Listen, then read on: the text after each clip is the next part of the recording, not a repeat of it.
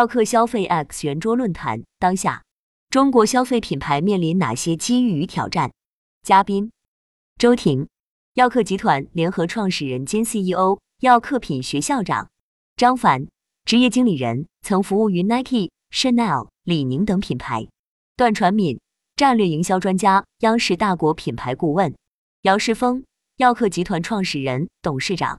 一、如何定义中国品牌？冷云。大家好，欢迎大家今天来到每周五的耀客消费 X 圆桌论坛。今天的直播主题是关于中国品牌。只有在定义清晰的前提下，我们才可以探讨后面的话题。所以，我们先请周老师来讲一下，您是如何定义中国品牌的？周婷，首先我要先澄清下，在鸦片战争以前，中国一直是世界上的奢侈品出口国。我们通过海上丝绸之路和陆路丝绸之路向国外输出了丝绸、瓷器等中国的奢侈品。现在流行的英式下午茶也与中国茶叶有关，因为那个时候的中国茶叶特别珍贵。英国贵族们喝完下午茶后还舍不得扔掉茶叶，就把它剁成碎末，拌上佐料，继续抹在面包片上去享用，可以说是把中国茶叶用到了极致。但是鸦片战争以后，我们看到的是中国逐渐由奢侈品的输出国变成了世界奢侈品的进口国，直到今天依然如此。所以谈到中国品牌，由于以前我是做外贸研究的，国外有一种观点是将中国品牌等同于 Made in China。但如果我们仅仅以地域的概念去定义中国品牌，我认为太狭隘了。今天在广义上，我们更应该将其理解为。该国的文化有没有具有世界影响力或者市场话语权？张凡，我认为要定义中国品牌，需要有以下几个考量。首先，我认为中国品牌要由真正了解且理解中国文化的人创办。比如，国外有很多华人，虽然血统上是中国人，但他们从小出生在国外，他们对中国本身并不了解，因此，我个人认为他们创立的品牌不属于中国品牌。第二点。我认为中国品牌必须是在全世界能够普遍被消费者广泛认知且接受的品牌。段传敏，我们国内本土其实有不少品牌，但没有足够的高端品牌，所以我重点解释下何为高端品牌吧。其一是品牌一定要有文化灵魂，尤其是中国的文化灵魂，因为品牌是情感文化等一系列的无形载体，它存在于消费者的记忆当中，而不是企业的记忆当中。如果没有文化，品牌就缺少灵魂。其二是贵有所值，如果你要卖的贵，一定要有价值所在，比如材料、技术乃至工艺等，让人觉得贵的值得。其三就是有高级感的设计，其四是极致性体验，第五个就是品牌向善的价值观。中国的高端品牌不可能像国际奢侈品那样倡导荣耀感，但是它一定是要有温度的，也就是善意与责任。这也许可以成为中国高端品牌建设中比较独特的一个标准。姚世峰，我们要区分下中国品牌和中国的品牌。如果是中国的品牌，则很简单，比如它可以被理解为创始人是中国人或者原产地是中国。但如果要被称为中国品牌，那它就一定要有高度，要走上国际舞台，且能具备与国际品牌竞争抗衡的能力。中国品牌是一个非常具有民族自豪感的单词，中国品牌也是我们未来的目标和希望。我相信中国的品牌能够真正走上国际舞台，并在国际舞台上占有一席之地，绽放异彩。二，现在中国品牌所处的大环境是怎么样的？周婷，现在的大环境有机遇也有挑战，有红利也有风险。首先，我觉得中国品牌正处在一个大市场，同时也是一个好市场里。因为从现在整个全球经济发展、财富积累、社会稳定性等方面来看，中国消费市场是一个最具前景的市场。在过去的几年中，就我所观察的奢侈品行业高端消费市场里，中国消费市场已经在全球形成了一个庞大的、有全球影响力的群体力量。但是，我们也要看到第二个状况。我们前有狼，后有虎。前狼是谁？就是那些自一九七八年开始陆陆续续进入中国的国际品牌公司。这些公司经过在中国市场的积累发展，以及中国在二零零零年加入 WTO 以后所迎来的市场高速发展和消费力大爆发，获得了一个非常大的市场红利。所以这些品牌在过去的那段时间里，已经形成了头部品牌的阵营。这些头部的国际奢侈品牌压住了中国品牌的势头，同时也收获了市场里最强大的消费力。我们的追兵又是谁呢？是那些还没有进入中国的品牌。其实大家现在看到的那些耳熟能详的大牌，只是国际品牌市场中的冰山一角，还有百分之九十以上的各种高端品牌没有进到中国来，但是他们已经开始通过跨境电商、电子商务的方式在来中国的路上。这些品牌虽然名气没有那些头部品牌这么大，但是增速非常快，而且它的产品个性化、多元化，再加上洋品牌的光环。确实捕捉了我们国内相当一部分的消费力，所以对于中国本地品牌来讲，竞争环境比以前激烈很多。但是我们还要看到机会点，比如年轻人的爱国意识、民族意识比以前大大提升了。最了解我们中国人消费习性的还是我们中国的品牌，我觉得这是对中国品牌非常有利的需求变化。在今天互联网的发展环境下，新媒体和社交媒体的快速发展。给中国品牌迎来了一个发展的机会。如果策略得当、计算精准，完全有可能在消费者心中形成一个由于消费者认知而所创造出来的品牌。所以从这点而言，我觉得当下中国品牌其实面对的又是一个非常好的环境。张凡，我因为在国内外一线品牌公司都工作过，所以我作为亲历者和大家分享下我的感受。早年我们在一线品牌公司工作时，我们自己并不研究潮流趋势，因为我们自己就是潮流引领者。十年后，当我离开了头部公司，转而为国内品牌服务的时候，同事们聊的最多的是香奈儿在做什么，耐克在做什么。从这个故事案例中，我想我是这样看待我们的机遇与挑战的：挑战在于，其一，我们曾经引以为豪的人口红利及廉价的资源，现在已经不在了。其二是全球化进程的暂停，大家也知道，这两年因为政治因素，全球化进程已经受阻。但与此同时，机会也是有的。其三，任何产业都离不开科技的进步，比如互联网技术的普及、五 G 时代的到来，还有人工智能科技的飞速进步。我们现在的科技也在飞速发展。第四，现在人们正在从原本的物质追求转向精神追求。这里会蕴含着大量的机会。就拿工作方式来说，我记得大学毕业的时候，打工几乎是唯一的求生存的出路。但现在年轻人毕业可以打工，也可以做网红、做自媒体、做直播，让自己生存下来。而且未来居家生活的人群数量一定会逐步且显著增加，这里面也一定会有市场机会的。所以大家要做好相应的准备，机会永远是给有准备的人。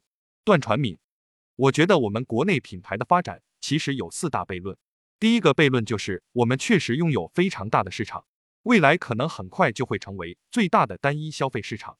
但同时，中国很多企业对于品牌的打造并不那么重视，他们觉得我只要把产品和渠道做好，我已经可以做到几十亿了，我没必要把品牌问题当做很重大的问题去考虑。所以这是个悖论。我们一方面坐拥世界最大的单一消费市场。但是同时也造成了很多企业家的惰性，让他们觉得没必要在品牌方面做很大的努力。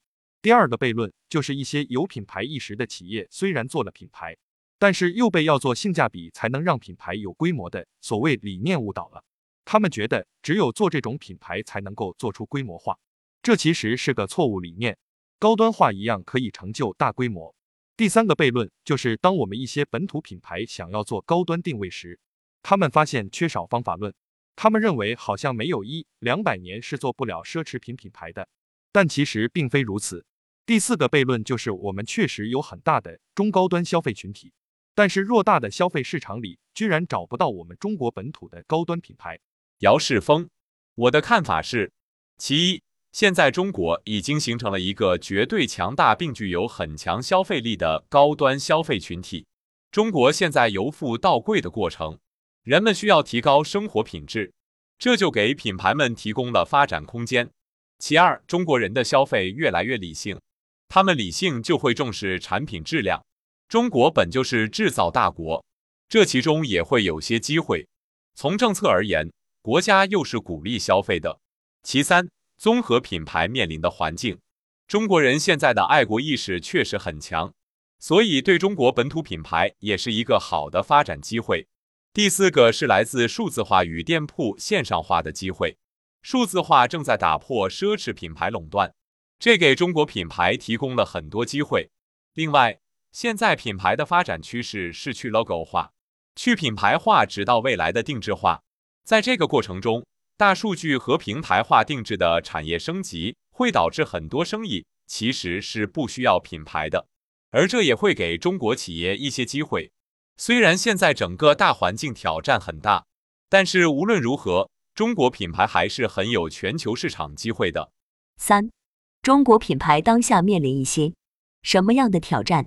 周婷，中国品牌发展遇到的第一个挑战就是产品力的问题。最根本的问题是你舍不舍得在产品上花钱，这是中国企业家急需解决的一个问题。过去几十年，大家靠渠道和经济环境就能赚钱了，似乎不在产品上花大功夫也能赚钱。但今天我们会发现，如果品牌在产品力上能力不够，则是没有未来的。第二个挑战是产品定价权，这也是中国品牌当下非常大的一个挑战。如果你的价格比同类国际品牌定高了，就会被消费者直接回怼你凭什么比某国际品牌卖的贵？第三个，我觉得是在渠道方面，中国品牌的压力也特别大。最好的商业地段及楼层位置都给了国际一线品牌，所以这也是我们必须突破的阻力。第四点，我看到的国内品牌压力，则是在传播渠道上。尽管我们现在有了新媒体、互联网和社交电商，但这些渠道主要是给大众消费品牌发声。高端传播空间都还被国际一线媒体占有，如何让国际一线媒体也愿意拿着国内本土品牌产品拍摄大片？第五点就是中国品牌舍不舍得在服务上花钱，这也是我们品牌能不能做强的重点。我们国内很多企业只是把服务理解为售后，但是国际一线品牌认为服务本身就能够创造销售。张凡，我作为从业者来跟大家分享一些我的观察。首先，大家觉得品牌的核心到底是什么？可能有的人会说，品牌的核心就是 logo 或者是某句口号。以我在世界一流品牌公司工作后，再去国内本土企业工作后的对比来看，我发现世界一流品牌公司的品牌核心就是产品，并且他们特别擅长讲有趣的产品故事。什么叫有趣的产品故事？比如说，奢侈品的产品会围绕着创始人讲故事。产品加有趣的产品故事，就是我理解的品牌核心。